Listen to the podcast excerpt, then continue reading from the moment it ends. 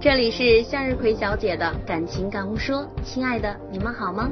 我的电台，你做主。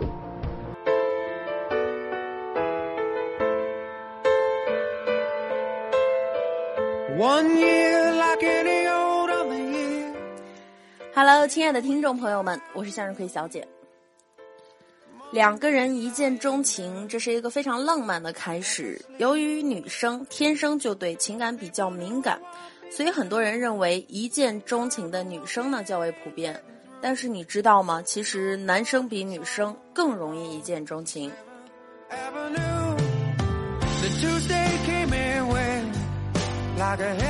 想不到吧？这可能啊是因为男生更容易直接表达自己感情的一个缘故。很多男生是因为第一次见面觉得对方很顺眼，又还不错哦。所以才会有交往下去的愿望，而对于女生来说呢，只要对这个男生不反感，便可以继续交往。于是我们会经常发现，男生很容易对身边的女生采取亲密行动，这是因为他们早就已经承认他了。而对于女生呢，就比较矜持，需要进一步确定之后才能够接受一些亲密的行为。这也可以理解为很多女生第一次见面并没有承认这个男伴的身份，而是在后续多次约会中才承认，哎，这是我男朋友啊。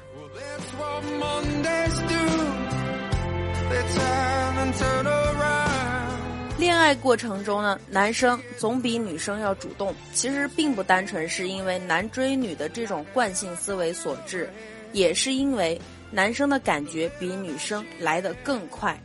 其实男生比女生更容易动心，对于确定是不是自己喜欢的这个选项，男生啊总是能飞快的做出选择，而女生的爱呢总是要有适度的掩藏，七分爱脸上能露出三分便是够多的了，但是男生的爱呢相对就很简单，有爱便爱，无爱便不爱，这就是最现实的一种恋爱观。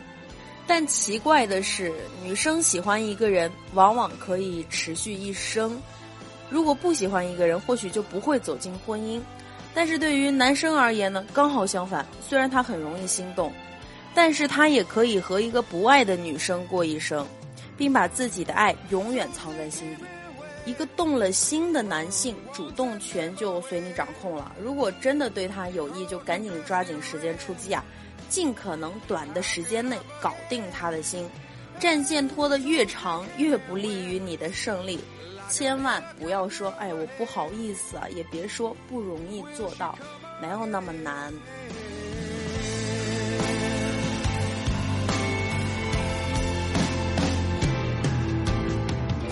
那么，为什么男生女生有这么大的不同呢？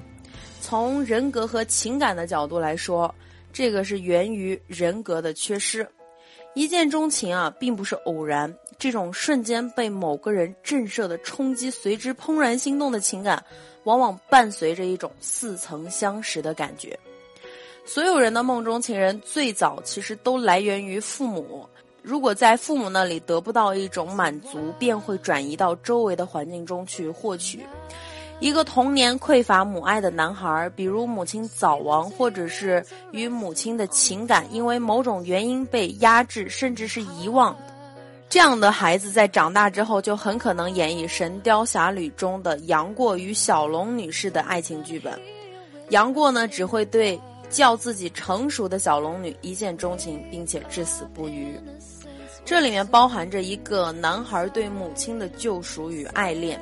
也有着男性人格对女性人格的一种支援，所以就是如果在早年的时候缺乏母亲的爱，长大之后这个男生会偏爱于寻找比自己要年长成熟的女性。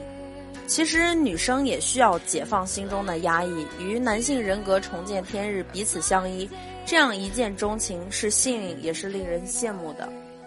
所以，一个人之所以被一见钟情的爱人吸引，常常源于他们已经深恋已久。这种深恋其实深植在童年的情感记忆中。有的时候，这种童年的情感记忆啊，不仅仅是追溯到上一代的剧本，甚至那些古老的剧情已经深埋在个体的潜意识里。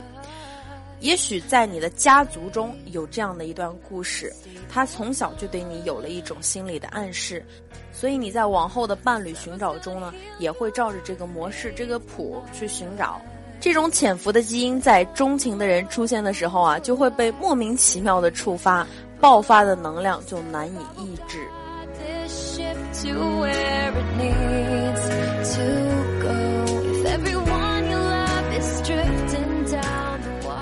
好了，以上就是今天我想表达的一个内容啊。为什么男生比女生更容易一见钟情？啊，有听众朋友说啊，向日葵小姐，你不要在节目的后面打广告了。我希望大家都能够彼此体谅和理解一下，好吧？第一呢，做这个节目是没有任何利益产生的。第二个呢，这个重庆特产美人修这个辣味零食啊，确实是我的一个好朋友他的母亲开的。啊，这个朋友的妈妈也是刚刚退休，家里条件不是特别好，还有弟弟妹妹要读书，所以也是请我帮一个忙，给他做一点小的宣传。啊，如果很反感的朋友呢，你就跳过这一段不听，好吧？啊，在此向日葵感谢大家的一个支持。嗯，咱们今天的节目就先到这里了，希望各位可以睡一个好觉，明天起来又是晴天。